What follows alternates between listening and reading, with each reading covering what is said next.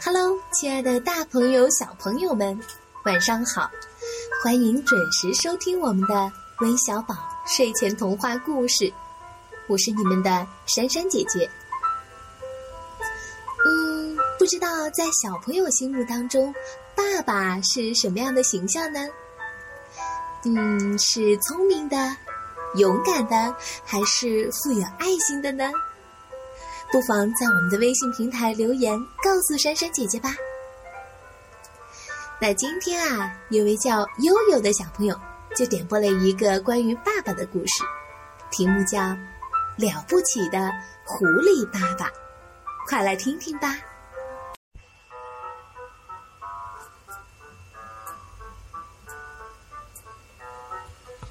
在一个山谷里，狐狸爸爸、狐狸太太。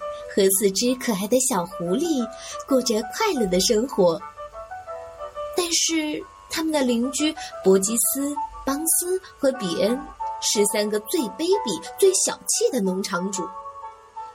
但这并不妨碍狐狸爸爸经常从饲养场里弄点美味的东西回来。狐狸爸爸很聪明，能轻而易举地获取三个场主的鸡、鸭、鹅。苹果酒以及其他的食物，这可惹火了三个小气且愚蠢的农场主。他们开始联手对付狐狸一家，企图将他们一网打尽。农场主们先是守在洞口，用猎枪射击狐狸爸爸，但是枪法稍逊，只是打掉了狐狸爸爸的尾巴。然后他们采取行动，决心把狐狸一家从洞里挖出来。他们先是挖洞，然后用挖土机来挖山，最后在山里布下天罗地网，并在洞口死死守候，想要饿死狐狸一家。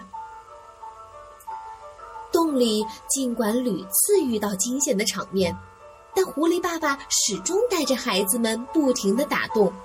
终于得以喘息。就在农场主们觉得狐狸们一定会饿死在洞里的时候，狐狸爸爸想出了一个绝妙的主意。他带领孩子们将洞穴打到了养鸡场的下面。在打洞的过程中，狐狸太太是最差劲儿的了，她很快就不干了。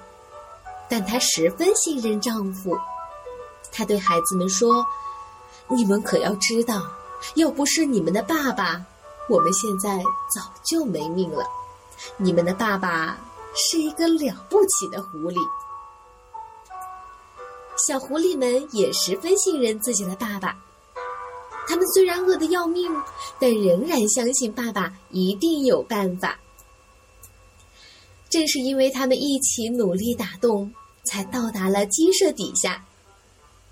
最后，狐狸爸爸带领一家子捉了好多只鸡，邀请了许多动物朋友，开了一场盛大的庆功宴。而三个农场主呢，却还愚蠢的守在洞口呢。好了，小朋友们，我们今天的故事就讲完了。在这个故事当中啊，人类表现的那么的令人沮丧。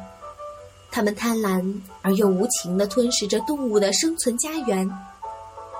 相反，机智的狐狸爸爸运用他的智慧和胆识，在千钧一发之际，成功的保全了太太和孩子们的性命。他呀，真是一个了不起的狐狸爸爸。好了，那我们明天再见吧，晚安。